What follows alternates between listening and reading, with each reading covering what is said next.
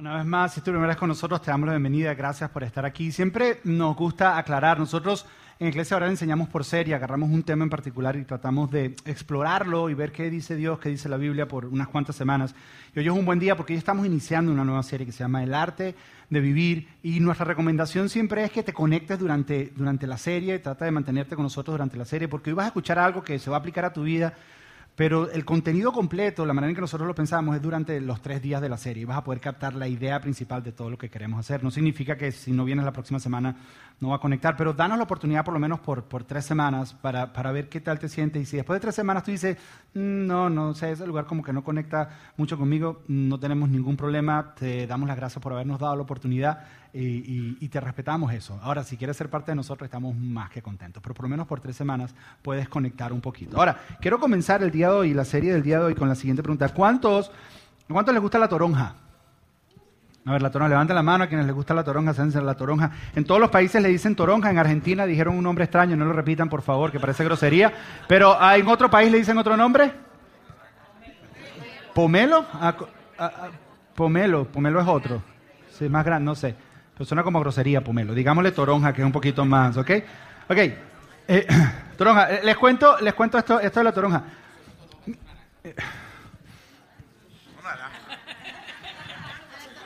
Imagínate que es una toronja.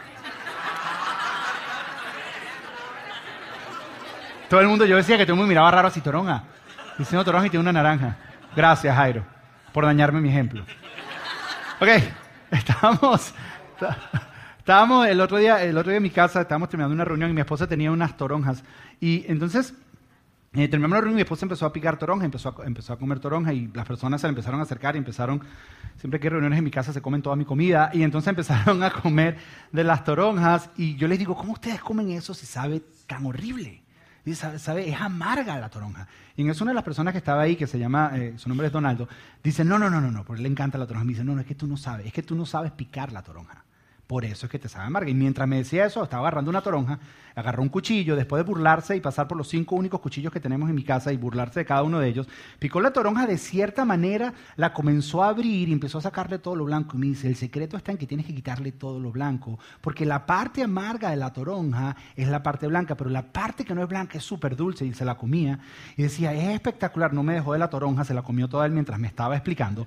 Pero al parecer al parecer llevaba toda una vida sin poder disfrutar de lo que era comerme una buena toronja porque no sabía pelar la toronja.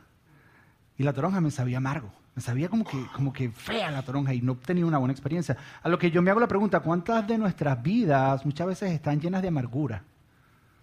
Porque no sabemos, tal vez no sabemos vivirla, tal vez no sabemos pelar, no sabemos sacarle las cosas blancas, no sabemos, no, no sabemos, no sabemos pelar la toronja. Y a veces, a veces estamos en nuestra vida. Ahora, ¿Cómo yo sé que esto es cierto y cómo yo sé que en, nosotros hay un deseo de querer o dentro de nosotros decir, hay una mejor manera de pelar la toronja? Porque todos nosotros creemos que hay una mejor manera de pelar la toronja.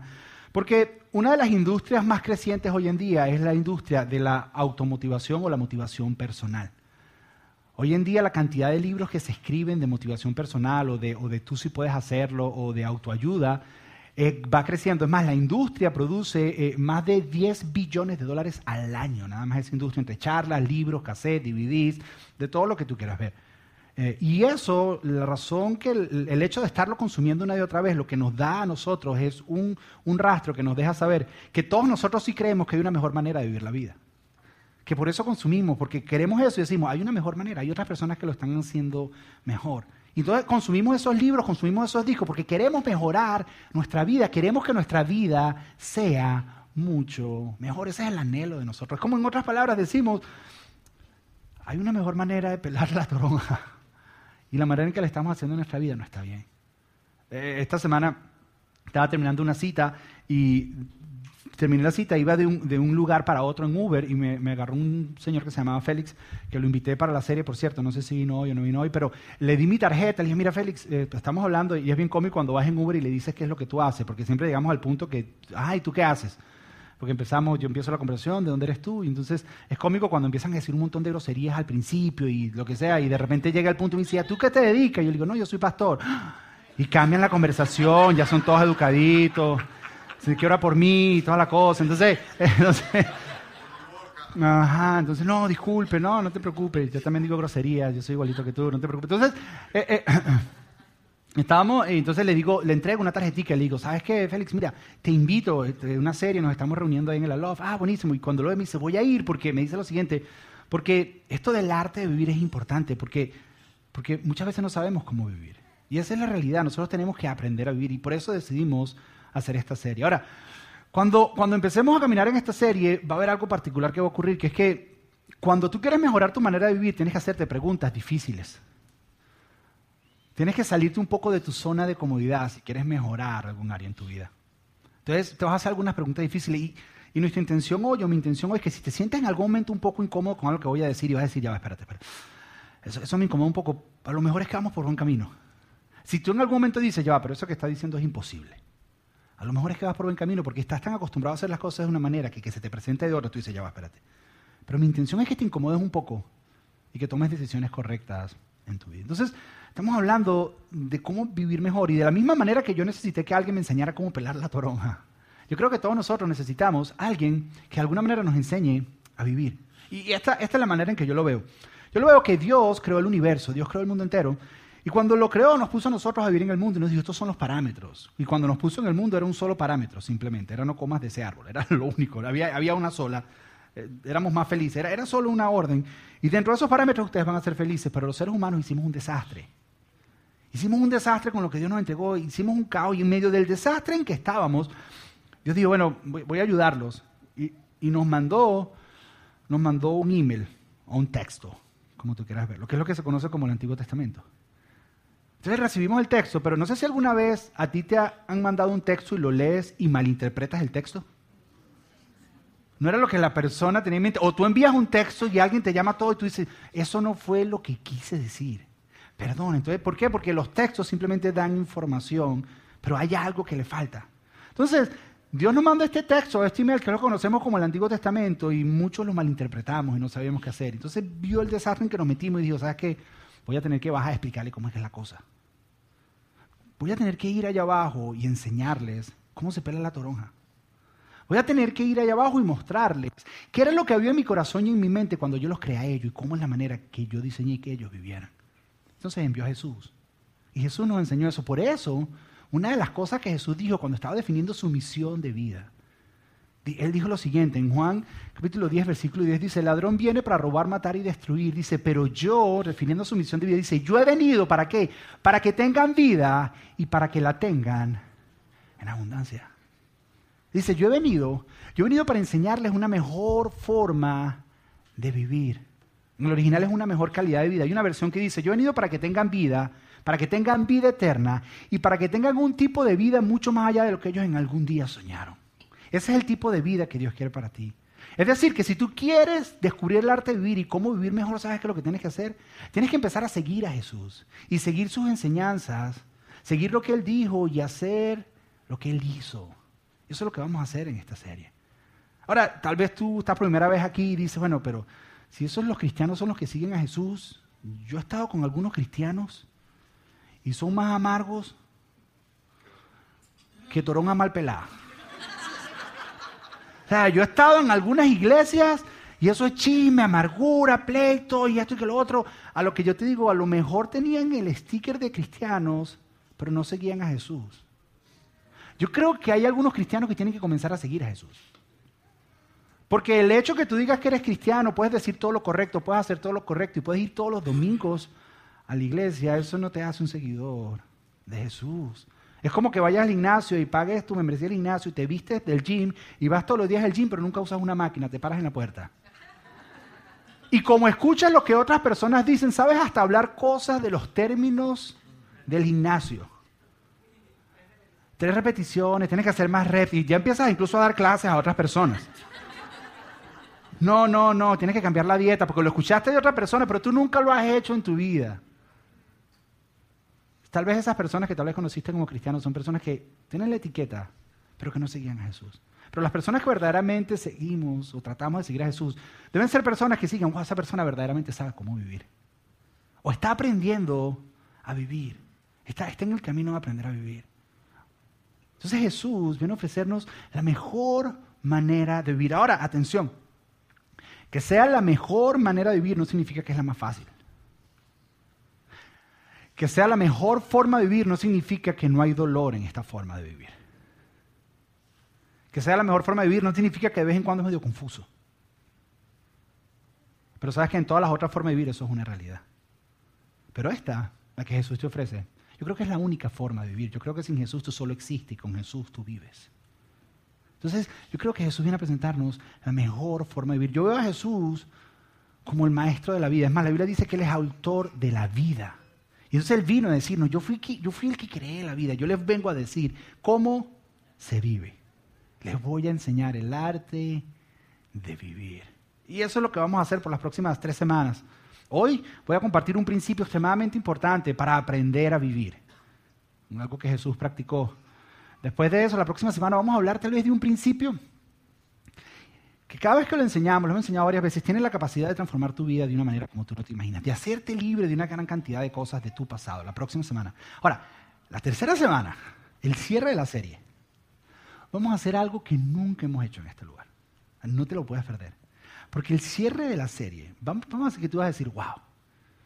Y no lo vamos a transmitir por Facebook. No, mentira, sí lo vamos a transmitir por Facebook. Pero vamos a hacer algo increíble ese día. Así que no te lo puedes perder. Pero hoy, vamos a aprender un principio que yo creo que es necesario para verdaderamente aprender a vivir. Y, y para hacer eso necesitamos ir al comienzo de todo, al origen de todo, en el momento que Dios creó todo, para empezar a descubrir un poco lo que vamos a hablar el día de hoy. Vamos a ir a Génesis capítulo 1. ¿Por qué? Porque vamos a ver todo el texto del Antiguo Testamento y luego vamos a ver algunos ejemplos en la vida de Jesús, cómo Jesús lo vivía. Vamos a ver el texto y vamos a ver cómo Jesús lo interpretó. Entonces, Génesis capítulo 1, Dios crea el universo entero. En un capítulo, Dios lo crea todo. En un solo capítulo. Y al final de ese capítulo, Dios dice, Dios dice lo siguiente. Mira lo que dice. Génesis 1, versículo 31 dice, entonces Dios miró todo lo que había hecho y vio que era muy bueno. Pasó la tarde y llegó la mañana y se cumplió el sexto día. En seis días Dios hizo todo. Dice, pasó todo en seis días, Dios lo hizo todo. Luego continúa y dice, en el capítulo 2, dice lo siguiente, acuérdate que en la Biblia originalmente no habían capítulos ni versículos, sino era simplemente continuaba leyendo. Y dice, así quedó terminada toda la creación de los cielos y de la tierra y todo lo que hay en ellos. Dice, cuando llegó el séptimo día, porque Dios hizo todo en seis días, cuando llegó el séptimo día, Dios había terminado toda su obra de la creación y descansó de toda su labor. A lo que yo me pregunto, ¿por qué Dios descansó si Dios no estaba cansado? Y Dios bendijo el séptimo día y lo declaró santo. ¿Qué significa santo? Santo no es que, viste, yo soy más santo que tú, soy más importante. No, santo es diferente. Dice, de todos los seis días, el séptimo es diferente. Ah, ¿Cómo es diferente? Dice, porque fue el día en que descansó de toda la creación. Entonces vemos que Dios en seis días hace todo y agarra un día para descansar, pero Dios realmente no está cansado. Y hay algo aquí que Dios quiere enseñarnos. Ahora, cuando tú vas a Éxodo capítulo 20, en Éxodo capítulo 20 hacen mención de este pasaje de la creación, pero un poco en la aplicación de una nación que están haciendo. Dios llama al pueblo de Israel, los llama a ser nación, después de estar 400 años esclavos, los llama a ser nación y le da lo que se conoce como los diez mandamientos, que está en Éxodo capítulo 20. Ahora, los diez mandamientos han sido muy mal interpretados porque siempre se nos ha dicho que los diez mandamientos es lo que tenemos que hacer para ganarnos el amor de Dios. Y lo que no entendemos es que cuando Dios le da los diez mandamientos a la nación de Israel, Dios ya los había formado como nación, los había llamado, los había amado, los había liberado y los había traído hacia Él. Es más, ya les había dicho, tesoro precioso para mí son. Y después que le dice todo esto, le dice, ah, por cierto, aquí están estos lineamientos para que aprendan a vivir bien. No tenía nada que ver con ganarse el amor de Dios, sino tenía que ver como que así, así es que yo diseñé la vida para que se viviera. Entonces ya, ya los amaba. Esto no es para ganarse tu amor o ganarse, esto simplemente es que así es que se vive la vida. Entonces pasa el primer mandamiento, eh, eh, que es amar al Señor sobre todas las cosas. El primero, el segundo, no te hagas ídolo. El tercero, honrar a padre y madre. Pero luego viene el cuarto mandamiento, que si tú vienes de la iglesia tradicional, este se lo saltaron por alguna razón. No está. Por lo menos cuando yo lo hice, a lo mejor el catecismo mío fue diferente, pero no está. Y es el más largo de todos. Porque el otro es no matar, no adulterar, no robar. Pero este se toma un chunk de toda la información para hablarnos de este mandamiento, que es una mención a lo que acabamos de leer, que en seis días Dios creó todo y en uno Uno Dios descansó. Mira lo que dice. Están ellos como nación empezando y dice, y acuérdense, les dice Dios, de guardar el día de descanso al mantenerlo santo, al mantenerlo apartado de los otros seis. Dice, tienes seis días de la semana para hacer trabajo y así es como es diferente, así es la diferencia que haces, tu trabajo habitual, pero el séptimo día es un día de descanso y está dedicado para Dios. Dice, tienes seis días para trabajar, pero el, séptimo día es de descanso. Es más, pasa y empieza a hablar todo el que vive en tu casa, ya sea que trabaje en tu casa, cualquier animal que esté en tu casa, cualquier extranjero que esté en tu casa, no va a trabajar en ese día. Y luego les explica el por qué. ¿Por qué nosotros tenemos que hacer eso? Explica la lógica, explica el por qué. Y le dice lo siguiente, le dice, pues en seis días, y aquí lo conecta con lo que acabamos de ver ahorita, dice, en seis días el Señor hizo los cielos y la tierra, el mar y todo lo que hay en ellos, pero el séptimo día descansó, pero Dios no estaba cansado de que descansó, mira, pero el séptimo descansó, por eso el Señor bendijo el día de descanso y lo apartó como santo, como diferente. Mira, esto es lo que necesitas entender. La razón por la que Dios descansó es porque Dios estaba creando un patrón en la creación, que es el patrón de seis días de trabajo, y uno de descanso. Y toda la creación tiene ese patrón. Y cuando tú aprendes a vivir dentro en sincronía con ese patrón, es que empiezas a encontrar sentido a la vida. Pero cuando estás fuera de ese patrón, estás fuera de sincronía de ese patrón. La razón por la que tienes que tener un día de descanso no es porque Dios un día estaba en el cielo aburrido y dice, déjame ver cómo le fastidio la vida a todos estos allá abajo. Ah, le voy a poner un día que no van a hacer nada para que se desesperen. No, porque eso es religión. Esto está conectado con la esencia de cómo el universo fue creado. ¿Cómo la creación funciona? Piensa en la creación. Tenemos las estaciones donde hay momentos donde la Tierra produce y momentos donde la Tierra descansa. Y así es que funciona. Entonces tú y yo somos parte de la creación y Dios nos está diciendo, ¿sabes qué? Hay un patrón. Hay un patrón en el cual tienes que vivir que es 6 y 1. 6 y 1. 6 y uno. Hay un patrón, hay un ritmo. Tienes que aprender a entrar a ese ritmo. Es 6, 1. 6, 1. No es que si te pones 6, 6, 6 eres del diablo. Entonces 6, 1. 6, 1. Entonces hay un patrón que es 6, 1. 6, necesitas tener ese patrón, necesitas generar ese ritmo. Cuando estás fuera de ese ritmo, estás fuera de sincronía con la creación y dejas de vivir y comienzas a sobrevivir porque estás fuera del ritmo de la creación. No es que Dios necesitaba descansar, es que Dios estaba estableciendo un patrón dentro de la creación. Estaba estableciendo un ritmo. 6, 1. 6, 1. Mira, yo siempre he querido tocar la batería, pero nunca he podido. Hoy le voy a mostrar mis talentos de baterista. Entonces, algo que me di cuenta eh, de pedir a los chicos que trajeran la batería eh, es lo siguiente. Eh, sé, esto es lo único que sé de batería. Sé que esto se llama hi-hat. ¿Ok? ¿Usted tiene todo el volumen? Es que no escucho nada aquí. Eso, eso. Como si fuera un concierto de rock. Ok. Entonces, esto se llama hi-hat. Esto se llaman platos. ¿Ok? Sé que esto se llama caja, snare, o si eres de México, charola. ¿Ok? Y estos son, estos son los tones, y esto se llama el kick. El bass drum, o como conocemos en Venezuela, el bombo. Entonces, yo me di cuenta que para tocar batería hay, tres cosas esenciales que necesitas. Necesitas la batería. No, ni siquiera necesitas batería. Habló un baterista, es un baterista. Ah, necesita baquetas, los palitos estos que se llaman baquetas. Pero hay algo esencial que necesitas que descubrí el día que me senté a tocar una batería. Necesitas ritmo. Si no tienes ritmo, no puedes tocar batería. Entonces, la, tendencia cuando uno se para en una batería y dice, ok, voy a tocar, es tocar todo al mismo tiempo. Y eso no es ritmo, así. Eso no es ritmo. Entonces yo me puse a investigar qué es ritmo, porque yo quería aprender a tocar batería. Entonces, ritmo encontré que es la armonía de sonidos y espacios y silencios. Entonces, ritmo es aprender que hay un momento en que tienes que tocar y un momento en que te tienes que callar. Un momento en que tienes que estar activo un momento en el que tienes que descansar. En inglés se llama rest. Un momento en el que tocas y un momento en el que no tocas. Un momento en el que estás y un momento en que desapareces. Un momento en el que estás y que no estás. Estás activo y no estás activo. Y empiezas a crear un ritmo. Estás y no estás. Estás y no estás. Estás y empiezas a crear un ritmo. 6 y 1, 6 y 1, 6 y 1, 6 y 1. Y empiezas a crear un ritmo. Pero si yo lo oía todo al mismo tiempo, no es un ritmo, ¿qué es? Es ruido. Es ruido. Empiezas a encontrar un patrón y Dios le puso un ritmo a la creación. Lo mismo ocurre cuando vas a cualquier otro instrumento. Por ejemplo, si vas al piano. Si yo agarro y están todas las teclas y yo las toco todas al mismo tiempo, es ruido. Pero si yo dejo espacios y silencios y toco en ciertos momentos y me callo en otros momentos, lo dejo descansar. ¿Sabes cuándo decimos nosotros cuando están haciendo todo ese ruido? Decimos, están matando la canción.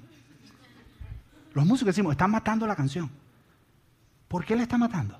Ahora, te hago una pregunta. ¿Alguna vez has sentido tu vida que, que está rápido, rápido, rápido, rápido y no tiene esos espacios de descanso? ¿Será que es que estás matando tu vida? ¿Alguna vez has sentido tu vida que trabajar, trabajar, trabajar, hacer, hacer, producir, producir, producir, producir? Y no hay espacios de silencio, espacio, estás saliendo fuera del ritmo de la creación y a lo mejor tu vida es más ruido que música. Y sientes que, que ya no puedes más. A lo mejor fue que te saliste del ritmo de la creación, del ritmo 6 y 1. 6 y 1. 6 y 1. Si bien no es un mandamiento que Dios dijo, les voy a fastidiar la vida. No, es la manera en que todo funciona. Y si estamos descubriendo el arte de vivir, tenemos que entrar en ese ritmo, en esa sincronía de la creación, en ese mover, en ese patrón que Dios estableció desde el principio. Dios no descansó porque estaba cansado. Dios descansó para establecer un patrón en nosotros, en toda la creación. Seis y uno. Seis y uno. Ahora, ¿cómo se ve esto en la vida de Jesús?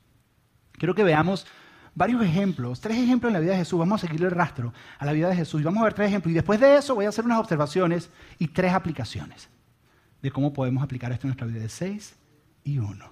Seis y uno. Mira, mira el primer ejemplo en la vida de Jesús. Mira esto. Dice, Marcos capítulo 1, versículo 32 y 33, dice, Esta, esa tarde, después de la puesta del sol, le llevaron a Jesús muchos enfermos y endemoniados. El pueblo entero se juntó a la puerta para mirar. Trajeron todos los enfermos, todos los endemoniados, y estaba todo el pueblo ahí mirando a Jesús. Y dice, entonces Jesús sanó a mucha gente que padecía de diversas enfermedades y expulsó muchos demonios, pero como los demonios sabían quién era él, no los dejó hablar. Llega está Jesús, eh, ya es el atardecer, ya es hora de cerrar la cosa, porque le traen un montón de gente a Jesús, están enfermos, están endemoniados y Jesús los sana. Y Jesús está en un momento de actividad, un momento de producción, un momento de servir, un momento de dar, de dar. Jesús podía literalmente sentir cómo le estaban jalando la vida fuera de él, porque eso es lo que estaba haciendo. Ahora, cualquiera de nosotros dice, está todo el pueblo aquí, si es una empresa, decimos, estamos en el momentum. No, no, esto no puede bajar. Pedro, Juan, mañana tempranito, ¿ok? Porque la cosa se puso buena, ya todo el mundo sabe quiénes somos. Hay que aprovechar la ola, tenemos que surfear la ola. Tenemos que aprovechar la energía porque aquí es que la cosa está buena. Pero la mañana siguiente Jesús hace algo en particular. En vez de continuar con el momento, mira lo que hace la mañana siguiente. Dice, y a la mañana siguiente, antes del amanecer, Jesús se levantó y fue a un lugar aislado para orar. Sí, está en el momento del 6, productividad, productividad, productividad. Y cuando él ve, dice, ¿sabes qué? Porque él entiende que hay un ritmo en la creación, 6 y 1. Productividad y descanso. Porque la tendencia es productividad, no, tenemos que aprender porque hay que aprovechar que esta cosa está buena. No, no, descanso. Productividad y descanso. Jesús entendía y sabía cómo estar en sincronía con el ritmo de la creación. Ahora, Jesús no solo lo vivió él, sino se lo enseñó a sus discípulos. aquellos que quieren seguir a Jesús tienen que entender que tenemos que entrar en este ritmo de la creación. Él se lo enseñó a sus discípulos. Mira, mira el próximo ejemplo, está en el mismo libro de Marcos, el capítulo, capítulo 6 dice, los apóstoles, que en, Marcos los llama apóstoles, son los discípulos, los amigos de Jesús, los doce que caminaban con él, los apóstoles, se reunieron con Jesús y le contaron lo que habían hecho y enseñado. Te explico qué fue lo que pasó. Jesús, ya tenían tiempo caminando con él y Jesús les dijo, necesito que vayan y enseñen. Voy a hacer una prueba con ustedes a ver cómo les va, sin mí, delen. Y fueron, y les fue espectacular. Y estaban enseñando y la gente estaba entendiendo lo que estaban diciendo, la gente estaba entendiendo el mensaje, no solo eso, la gente se estaba sanando. Y ellos llegan súper emocionados y le empiezan a contar a Jesús, maestro, si tú supieras lo que está ocurriendo, estamos en un momento espectacular, estamos en un... la cosa está buenísima, ahora, ahora no solo dependemos de ti, ahora nosotros mismos podemos hacerlo, el negocio se está explotando, ah, la cosa se puso buena. hasta el punto que empezaron a seguirlos a ellos hasta donde ellos estaban. Y mira, y mira lo que dice, no, que dice el próximo versículo, dice, dice, era tanto el gentío, era tanto la multitud, que entraba y salía donde estaban ellos para escucharlos enseñar y sanando personas, que apenas les quedaba tiempo para comer. ¿Alguna vez has estado tan ocupado que tú dices, oye, yo no puedo comer? No, no, no, es que yo tengo que terminar, es que no, no tengo ni tiempo de comer porque esto tiene... Así estaban ellos. No, no, Jesús, no, no, no, no, no, no. Que bendecía el pan, que bendecía el pan, dale, no pan. No, dale, vamos a ayudar a la gente. Y estaban, dale, y estaban... No tenían ni tiempo de comer. Y Jesús los ve, y ellos todos emocionados, de sí, este es el momento, estamos siendo productivos. Nunca habíamos sido tan importantes en la vida. Ahora no solo es Jesús, ahora es Pedro y Juan. Ahora somos todos, sí, vamos. Y Jesús los ve y dice, estos están a punto de salirse del ritmo establecido por Dios. Y cuando los ven toda la emoción, los ven todo eso, Jesús los mira y les dice, Jesús se voltea y les dice, y entonces Jesús les dijo, apartémonos de la gente para que puedan descansar un rato. Pero espérate, Jesús, pero esta gente nos necesita. Después que descansen y regresen, ellos van a estar ahí. Pero yo tengo planes con ustedes. Y si ustedes se salen de este ritmo y empiezan y empiezan y empiezan y empiezan, los planes que yo tengo para ustedes no van a funcionar porque se van a quemar. Y Dios lo que ustedes para comenzar una iglesia y quemados no pueden. Necesitan aprender el ritmo. Seis y uno. Trabajo y descanso. Productividad y descanso. Necesitan entrar en sincronía con el patrón creado en la creación para aprender a vivir y dejar de simplemente existir. Hay otro ejemplo en Lucas capítulo 5 donde dice lo siguiente, dice, Jesús se hacía cada vez más famoso, ¿viste? Cuando, cuando, cuando estabas creciendo, ya estabas haciendo famoso, entonces dice, y mucha gente iba a oírlo, iba, iba para oírlo y para que le sanara las enfermedades, ¿viste? Jesús se hacía más famoso. ¿Alguna vez has escuchado esta frase que dice, lo difícil no es llegar sino mantenerse? ¿Por qué? Porque llegarse, pero mantenerse tiene que trabajar, trabajar y mantenerte. Entonces Jesús estaba allá a ese pico y dice aquí, ya Jesús, la gente lo está siguiendo, están escuchando, lo está sanando gente. Jesús está y el autor Lucas nos deja saber, pero cuando Jesús está en ese momento, mira lo que dice, dice, pero con frecuencia se apartaba a lugares solitarios para orar.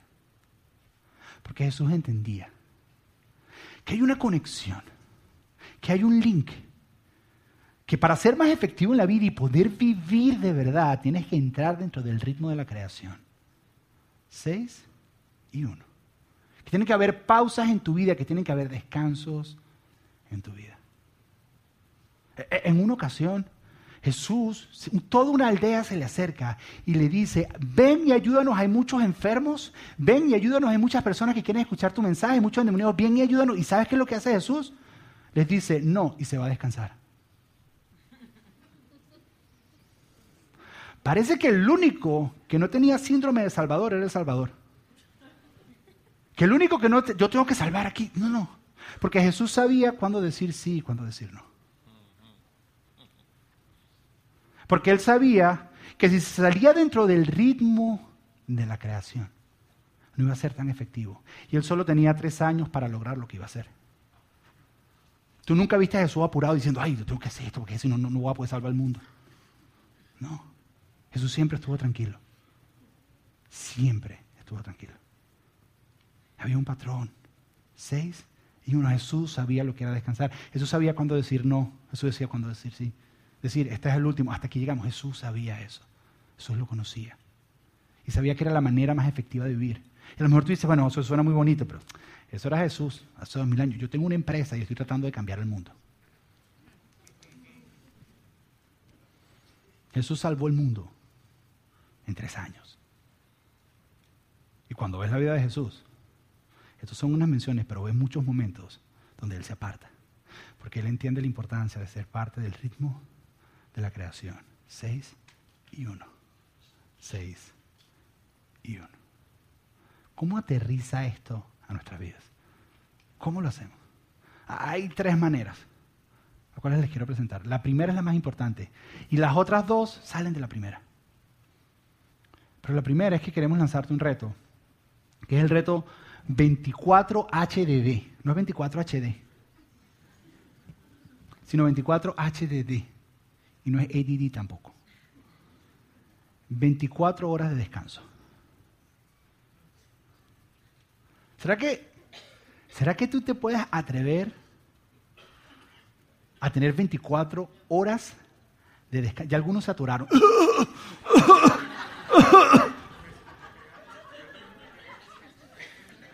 24. ¿Será que tú te puedes atrever por un mes? Por un mes. A 6 y 1. Escoge el día que tú quieras, pero a 6 y 1. Un día para descansar. Un día que tu único enfoque va a ser lo que está a tu alrededor. Porque, ¿sabes qué es lo que pasa? La manera en que nosotros vivimos la vida es siempre pensando en lo que vamos a hacer mañana. Siempre pensando en que mañana, lunes, no, martes, lo que tengo que hacer el miércoles, no, y tengo una cita el jueves, y un día que no pienses en nada de eso. Pero que tampoco mires hacia atrás, porque o miramos para adelante o miramos para atrás, pero nunca miramos en el ahora. Porque para atrás mira de que, uy, me quedaron todas estas cosas sin hacer que mañana tengo que hacer. O tuve esta discusión con esta persona y eso lo tengo que arreglar y en algún momento me va a alcanzar. Y entonces estás con eso del pasado aquí atrás, que está adelante, y no estamos en el ahora. ¿Será que tú puedes tener 24 horas de la hora? De solamente mirar hacia alrededor. Porque ¿sabes qué es lo que pasa? Cuando estamos en este ritmo de tan rápido, tan rápido, tan rápido, ¿sabes quiénes son las personas que más sufren? Las que están a nuestro alrededor, que son las que más amamos, porque no las miramos. 24 horas. 24 horas donde no hay nada urgente.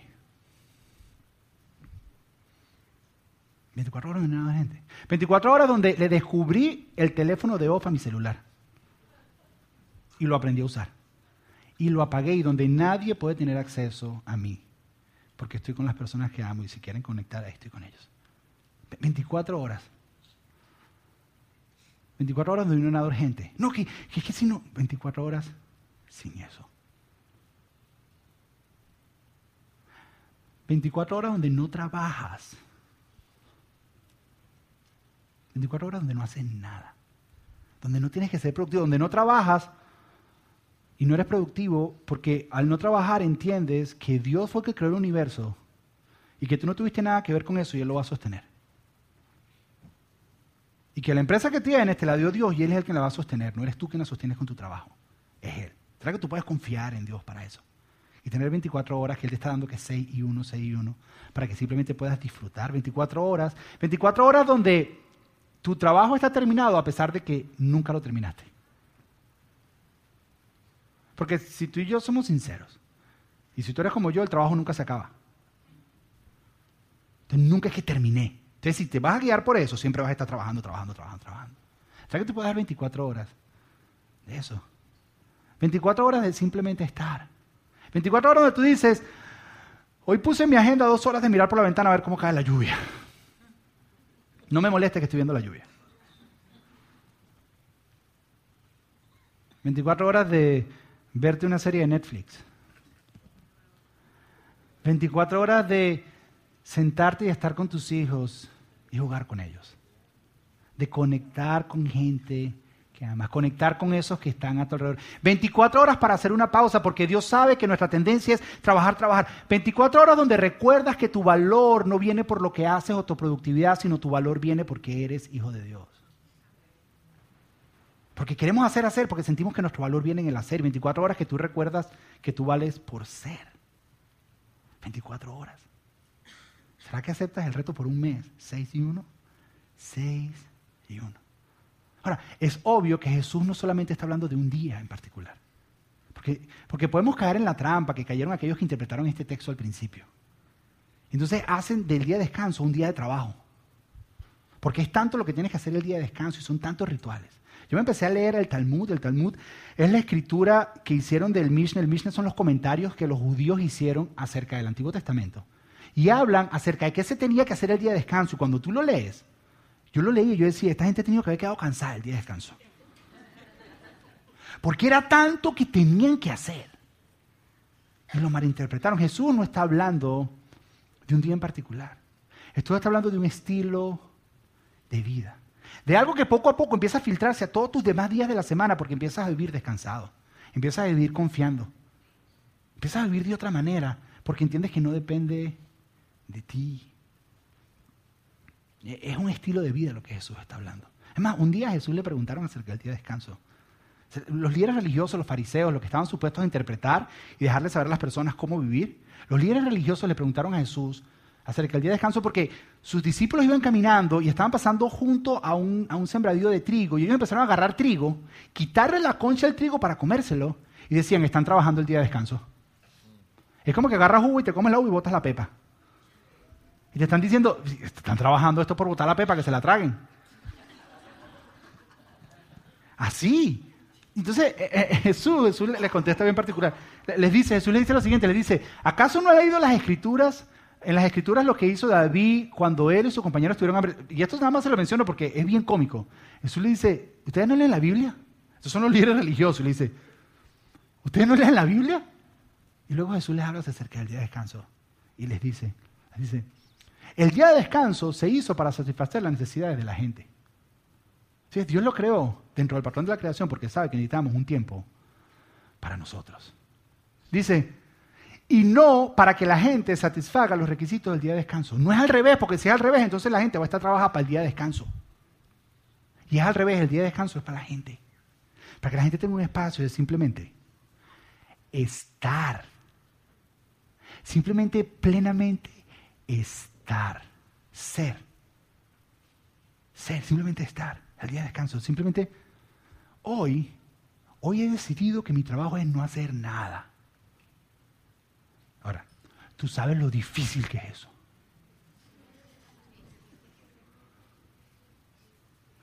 Pero lo necesitamos. ¿Sabes qué? En Levíticos, cuando Dios empieza a darle las fiestas que tienen que hacer, cuando tú ves el pueblo de Israel, tenían un montón de rumbas durante el año y todas iban conectadas con un, con un día de descanso, que uno no se imagina un Dios que nos ponga a hacer tanta fiesta porque Dios quiere que estemos en comunidad. Y acerca del día de descanso, Dios dice lo siguiente, dice esto, dice, y aquel que no practique el día de descanso, dice, en Levíticos, dice, yo lo destruiré. Yo dije, ay Dios, ya te pasaste. tampoco. lo destruiré. Y me puse a pensar, cuando tú vives una vida de trabajo, trabajo, trabajo, trabajo, trabajo, trabajo, trabajo, trabajo, no es que Dios te destruye, es que tú mismo estás destruyendo tu vida. Tú mismo te estás acabando la vida. ¿Cuándo fue la última vez que verdaderamente estuviste presente en un momento, en un lugar donde dices, estoy aquí, estoy disfrutando el ahora? ¿Cuándo fue la última vez? Es bien difícil. Te voy a decir, Coco, tres años mío, nos dimos cuenta que, que, que, en un tiempo ya nos estaba empezando, yo iba manejando el carro y de repente me decía, Josué. Yo volteaba así, ¿qué le pasa a Coco? O de repente, Chachi. Y volteamos así, ¿qué le pasa? ¿Qué decía? ¿Y por qué nos está llamando por el nombre? Y empezamos a estudiar la situación. Y nos dimos cuenta que él me llamaba Josué después de haberme dicho tres veces papi. Papi, papi, papi, Josué. Y yo volteaba. Mami, mom, mami, chachi. Y volteábamos. ¿Qué? Porque estábamos en el teléfono. Porque estábamos en la televisión o porque estábamos y no estábamos en el momento presente, en el ahora. Con y los niños saben eso. ¿Cuántas veces he estado yo en el piso jugando Lego con mis hijos con Facebook abierto? No, que es para tomar la foto y hacerle like a esto y darle Y no estoy en el ahora, no estoy en el momento, no estoy disfrutando. ¿Sí ves? Cuando tú empiezas a practicar 24 HD del día de descanso, cuando empiezas a practicar, empieza a filtrarse a todos los demás días y empiezas a reconocer la importancia que es estar presente en el ahora, en el, en, el momento. ¿Cuándo fue la última vez que saliste a comer con tus amigos simplemente para compartir sin estar apurados? No, que es que tenemos que terminar rápido porque tenemos simplemente para estar. Que si alguna vez lo has hecho, por ejemplo, unos lugares favoritos donde lo hacemos, no lo hacemos mucho porque es muy caro, es ir al melting pot. ¿Alguna vez has ido al melting pot? Que te toca esperar, entonces te quejas porque tienes que estar esperando. No, pero esta cosa se tarda y no tiene con hambre. Sales con hambre porque te tardas tanto en comer que cuando terminaste de comer ya hiciste la digestión y tienes hambre otra vez. Pero, pero es un tiempo, y siempre que uno sale de ahí dice, ¿sabes qué? Tenemos que volver a venir acá. Porque es un tiempo donde simplemente están. Lo dices hasta que te traen la cuenta. El día que traen la cuenta, tú dices, vamos a comprarnos un cosito y lo hacemos en la casa. Pero ya esa es parte de otra historia.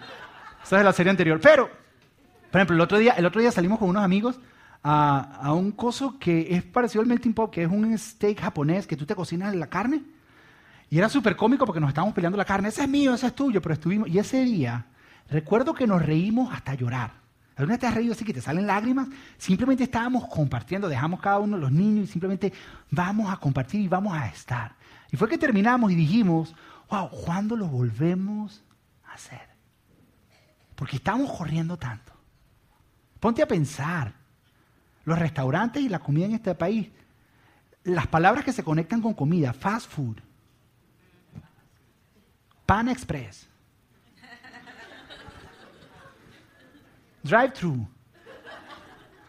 Entonces, ahora, ahora Starbucks, antes era tomate el café y quédate con nosotros. Ahora lo pides por el app, lo recoges y te vas. Ya, ya no ni te quedes con nosotros. Ya recoge y vete, que no te queremos aquí, queremos más gente. Y todo es rápido, todo pero ¿Cuándo fue la última vez que te sentaste a comer con tu familia? A estar. A estar. Ahora eso es lo otro, ahora voy a, voy a pegarle al nervio. Porque ¿qué es lo que nos impide estar presente? ¿Cuántos tiene uno de estos? ¿Cuántos tiene uno de estos? ¿Cuántos? Déjame hacer una pregunta, sé bien sincero. ¿Cuántos sí? Si tu vida fuera a tener un soundtrack, ¿sabes lo que es un soundtrack? La música de las películas. Si le pusiéramos música a tu vida, la música de tu vida sonará así. Porque está tan presente en tu vida que ese sería el soundtrack de tu vida. Seamos sinceros. O sea, suena y sentimos. No, sé si lo sientes, no, te sientes relajado, así como que. Ah. Yo puedo ver la playa, el amanecer. ¿No, no te relaja ese sonido? Es así como relajante, así como que... Ah, cierra los ojos y medita, respira. Ah, entonces, entonces suena, lo tenemos que agarrar, porque es que si no lo agarra, el mundo se cae.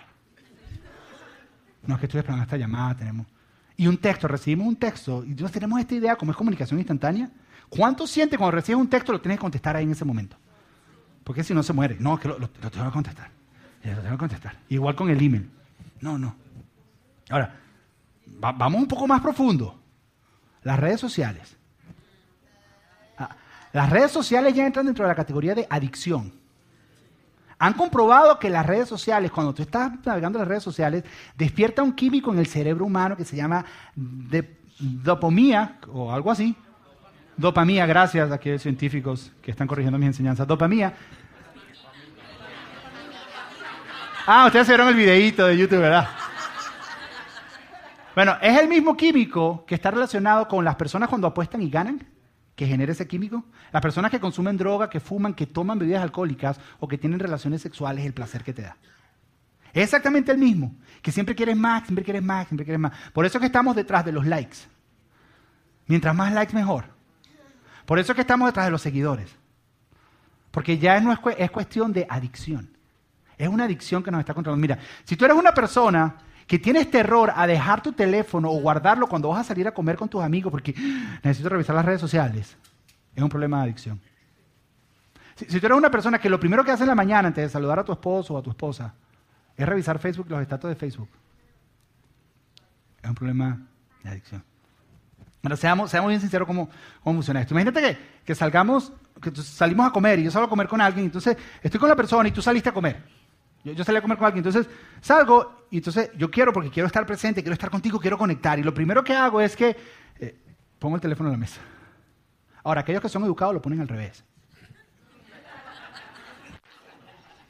No, yo lo pongo al revés. La misma cosa. Porque estás queriendo decir, si suena, ya tú no eres importante. Entonces, estás ahí. ¿Verdad? Y tú sientes que entra un texto. Mm. En ese momento, ya, ya el estar plenamente presente, el estar conectados, lo que está ocurriendo, mi atención ya está dividida. Y la de la otra persona también, porque la otra persona dice, ¿será que va a contestar? Además el texto lo repite mm, otra vez así. ¿Y será, será que va a contestar? Y entonces, si es tu esposo o tu esposa te dice, ¿y quién es? Pues tienen que saber. Mm, está ahí, ¿no? Está ahí. Entonces, Tú puedes como si nada, pero igual, si lo dejaste y no sonó, ya la otra persona está pensando, se la queda a contestar, ya dañó el momento. Ahora, voy más allá, ponte que lo contestas. Ah, disculpa, es, que es importante. Entonces entras en esto de que estás contestando el texto y viendo a la persona. Ah, sí, sí. No estás escuchando nada. Entonces, entonces, crees que estás haciendo multitasking. que ya está comprobado científicamente que multitasking no existe. Que cuando haces multitasking estás perdiendo el momento, estás perdiendo la memoria y lo que está ocurriendo en el momento. No existe. Pero estás multitasking así, así. Atención, y haces send, pero como necesitas tu dosis de redes sociales, ¿sí? hiciste send y te das un paseíto por Facebook e Instagram. Ya aprovecha que tienes el teléfono en la mano. Y sigues hablando con la persona así que, no, sí, sí, sí. Hay algunos abusadores que dicen un selfie ahí, dale, pa, y siguen un selfie. Pero bueno, hay otros que no, que simplemente, y haces likes y todo, y dices, sí, sí, pam, y lo pones de regreso así. Y nunca estuviste presente. Ahora, se pone peor si suena, empieza a repicar. Mm, mm, oh my God, mm, ¿será que lo va a contestar? Entonces lo contesta. Entonces cuando lo contesta, dice, es importante, espérate. Entonces lo contesta. Y la otra persona no sabe qué hacer, así como que... Escucho la conversación, no escucho la conversación. ¿Qué hago? Llamo yo a alguien por teléfono, así como... Como para, ah, tú estás hablando yo también, ¿qué hago? Entonces, ah, y te hace... Y lo peor es que si, la mirada se encuentra así... Y de repente lo peor así de que, que... Y se va. Porque ya tú no eres importante. Tú no puedes ni siquiera escuchar. Entonces nos perdemos de estar presentes por esto. Ahora, la tecnología es espectacular. La tecnología nos ha permitido lograr cosas que antes no lográbamos. Pero, ¿no te parece curioso que teniendo herramientas que supuestamente nos debieran conectar más, estamos más desconectados? ¿Cuántas veces yo me he perdido de estar presente con mis hijos, como les decía ahorita, donde Coco nos llama Josué, porque estamos pasándolo en familia y es porque yo estoy contestando algo, porque estoy viendo algo, porque estoy... O llego a la casa y llego y agarro el teléfono, estoy todo el tiempo con el teléfono conmigo como si eh, es, mi tercer pulmón, va ahí conmigo. Porque si me lo quitan se me va el aire. ¿Y dónde está el teléfono? Y te entran nervios. ¿Dónde puse el teléfono? Se te, te pierde cualquier otro, pero el teléfono, ¿dónde está el teléfono? No sales de la casa sin el teléfono. ¿Qué, tal si para empezar a estar presente, una vez más, para estar presente, ¿Qué tal si en las casas, qué, tal si en las casas hubiera, hubiera un lugar donde en la entrada de tu casa tú llegas y todo el que llega pone ahí el teléfono? Y entran a la casa y lo dejan en la entrada. Como que te desconectas para conectar con tu gente y estar presente. ¿No les parecería ideal? Un lugar, la casa llega y que todo el mundo yo llegue. ¿Sabes qué? Ahí pongo mi teléfono todo el mundo, algunos están sintiendo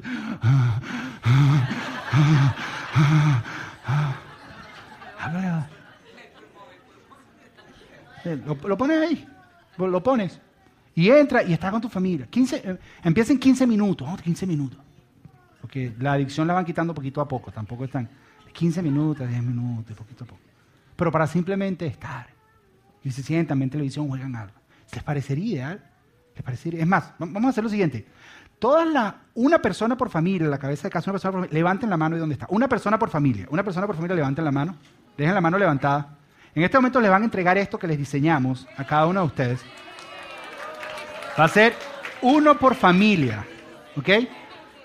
Uno por familia, se los diseñamos. Atención, es uno por familia, no uno por cuarto de la casa. ¿Ok? Tú no con Ok, uno por familia. ¿Ok? Y no, yo tengo un amigo que es súper adicto a las redes sociales, yo le tengo que agarrar uno a él. No, es uno por familia. Uno por familia. Uno por familia. ¿Ya todos tienen? A ver, Jairo, toma. Ok, ahí ya están repartiendo. ¿Tienes seis? Bueno, los otros los pones al lado, ya entiendes más o menos cómo es la cosa. Uno por familia. Ok, si se acabaron, fue que vino más gente de la que esperábamos. La próxima semana les tenemos otros. Ok, pero uno por familia. Creo que quedan unos allá. ¿Se acabaron? Ok, ¿a quién le faltó? Levante la mano.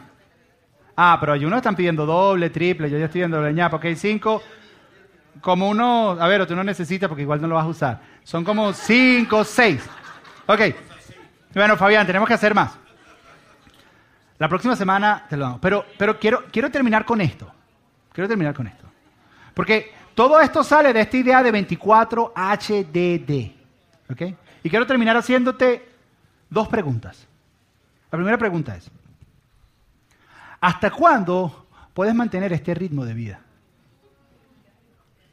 ¿Hasta cuándo tú puedes mantener tu vida como... ¿Sabes cuando, cuando, cuando yo estaba en la banda, en la, otra iglesia que tocábamos, nosotros le poníamos clic a los bateristas, le poníamos un tiempo. Porque la tendencia era empezar súper bien, pero con el tiempo, cuando empezaban, empezaban su primer, el primer verso, y poco a poco se iban poniendo más lentos y más lentos. Y empezaban como que la canción empezaba a morirse. Y más si las canciones eran lo que decíamos chunga chunga, que era chunga chunga chunga chunga chunga chunga chunga chunga chunga chunga. Y empezaba que arrancaba súper bien, pero poquito a poco se iba poniendo lento, lento. Y dices, este man, ¿qué le pasa? Y se empezaba a morir la canción. ¿Cuándo, ¿Hasta cuándo tú crees que puedes mantener ese ritmo de 6, 6, 6, 6, 6, 6 y no tener pausas de descanso para tomar energía, para conectar, para estar presente, para disfrutar y recordar que Dios creó el universo para que tú disfrutaras de Él? Que Dios te dio tu casa para que la disfrutaras. Que Dios te dio tu esposa y tus hijos para que los disfrutaras. Es que le quiero dar a mis hijos lo que yo nunca tuve. ¿De qué sirve que tus hijos tengan lo que tú nunca te tuviste si tú no, te tienen a ti?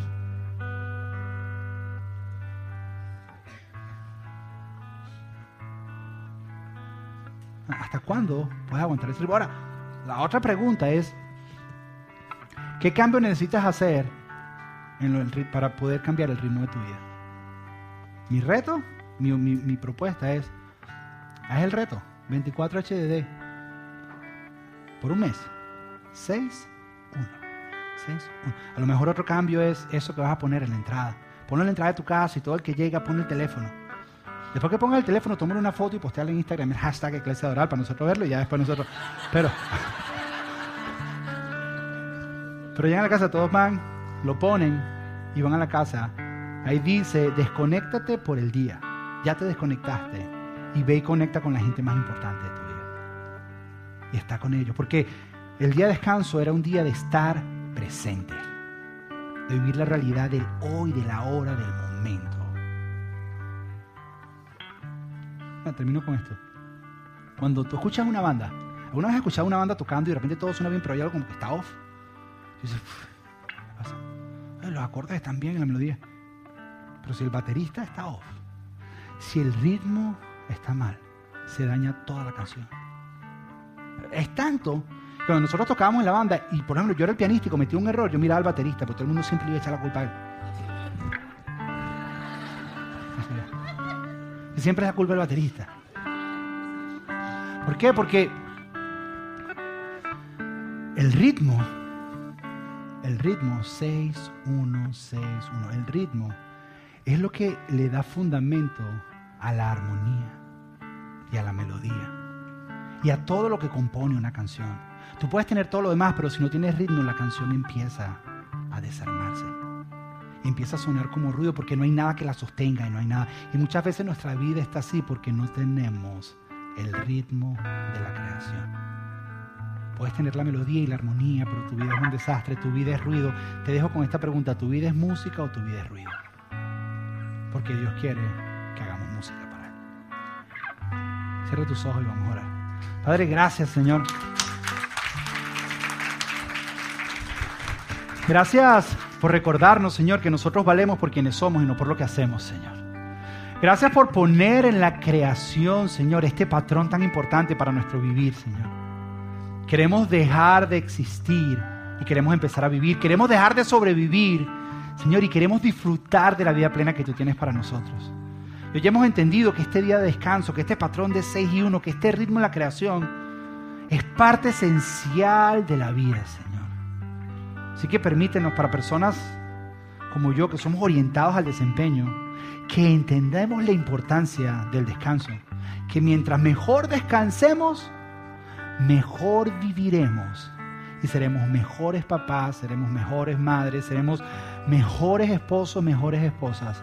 Seremos mejores hijos, mejores trabajadores, mejores profesionales. Ayúdanos, Señor, a hacer de este reto una realidad en nuestra vida y una constante. Lo pedimos en el nombre de Jesús. Amén y amén.